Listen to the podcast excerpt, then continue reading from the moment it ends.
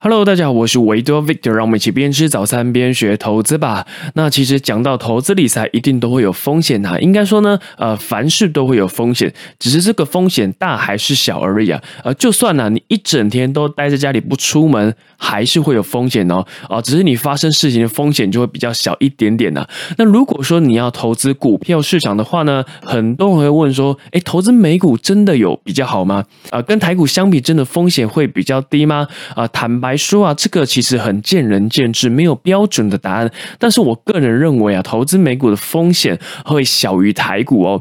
呃，绩效长期来讲也会比台股还要来得高啊。为什么呢？我们这边可以分成三个面向来做探讨一下哦。首先呢，第一个就是呢，美股上市公司会比较平易近人一点。这是什么意思呢？就是啊，美股上市公司很多都是我们熟悉的公司哦，甚至是呢，我们每一天都会用的产品以及服务哦。比如说，我们都会使用的 iPhone 手机，那背后就是苹果这间公司嘛。那如果你要收发 email，你可能会有 Gmail 啊，搜寻东西呢，你会用 Google。那每天你可能都需要滑下 Facebook。那你可能会说，哎，Victor，Facebook 已经是老人在用的平台了，我现在都用 IG。好，没关系，IG 背后的母公司它也是 Facebook 的哦。那中午你可能肚子饿了，你吃麦当劳，或者是公司在庆祝我业绩超标非常厉害的时候呢，叫了披萨哈吃一些披萨，然后再搭配可口可乐。那你可能会。觉得哎，可口可乐太不健康了，我都喝爽健美茶啊！不好意思啊，爽健美茶呢，其实也是可口可乐这间公司的。那吃完了披萨呢，喝完了可乐啊，那应该剔剔牙喽。对，卫生也是很重要的哦。那你可能用 Three N 的牙线棒啊，Three N 它也是美股上市公司。那如果有人可能吃完饭后一定都会刷牙的朋友啊，CL 高露洁牙膏也是美股上市公司。你下班回到家，不管是洗澡、洗头，你用啊飞乐啊、海伦仙度丝啊，这个都是 PG 宝桥啊。或者是你用多芬的沐浴乳啊，这个是联合利华的产品。那你可能在睡觉之前你要追剧一下，你可能用 Netflix 或者是迪士尼 Plus 的一个啊串流影音平台。你看我以上随便讲啊，就超过了时间，真的超过了时间。美股上市公司啊，其实你会发现啊，美股就在我们的生活周遭，距离我们是非常非常的近的。你也会很容易了解这些公司的商业模式，他们是靠什么赚钱，有没有越赚越多钱？那反观台股呢，比较多都是电子科技相关的股票，虽然呢也有一些是民生消费用品的公司啊，但毕竟还是少数啊。而且台股呢有蛮多都是所谓的供应链相关的概念股啊，比如说瓶盖股啊、电动车的概念股啊，甚至最近很夯的元宇宙概念股。那与其你投资这种要看人家脸色的概念股，你不如直接投资源头的公司嘛。像最近元宇宙什么虚拟办公室啊，这个话题很。康，那假如你真的很看好这个趋势、这个热潮的话，哎，其实你直接投资 Facebook 就可以啦。而不是投资相关的概念股，这样子呢，你的风险也会比较小一点哦。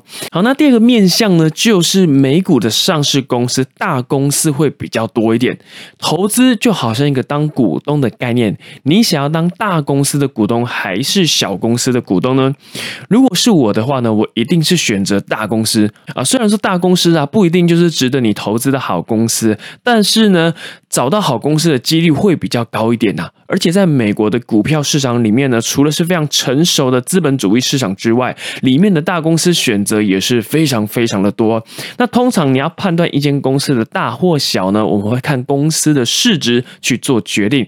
那根据呢，二零二一年十月份的统计啊，全世界啊，全世界市值呢，大概是六十九点八万亿美元啊，简单来说就是六十九点八兆美金呐。那美国啊，光是美国这个国家的市值呢，就有四十一点四万亿美元哦，就是四十一点四兆美元。你看哦，光是美国一个国家的市值就占了全世界大概百分之五十九左右，超过了一半哦。那你不觉得啊，在这样的投资环境里面做投资，你会比较安心，会比较稳定一点呢？而且呢，长期来说啊，美国大盘的表现，如果我们用 SPY 这档 ETF 来看呢，长期来讲大概是九到十 percent 的报酬率。那台湾的大盘呢，如果以零零五零，差不多是七到八 percent，所以。长期来说，投资美股的绩效绝对会赢过台股啊！再加上美国有很多我们耳熟能详的公司，那巴菲特也讲过，风险就来自于你不了解的地方，所以我们更要投资在自己了解的公司来降低我们的风险哦。好，那第三个面向呢，就是美股它会比较容易分散风险。那分散风险指的是什么东西呢？就是你要做好资产配置啊！你再怎么看好一只股票啊、一个趋势啊，或者是一种产业呢，你千万千万。都不要压身家进去，千万不能 all in 啊！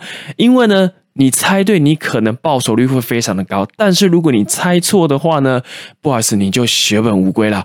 所以呢，就如我先前说的，台股的产业呢，大多数集中在电子科技或者是半导体相关的公司，所以你不管怎么买啊，你都很容易买到科技类股，你也比较难做好资产配置。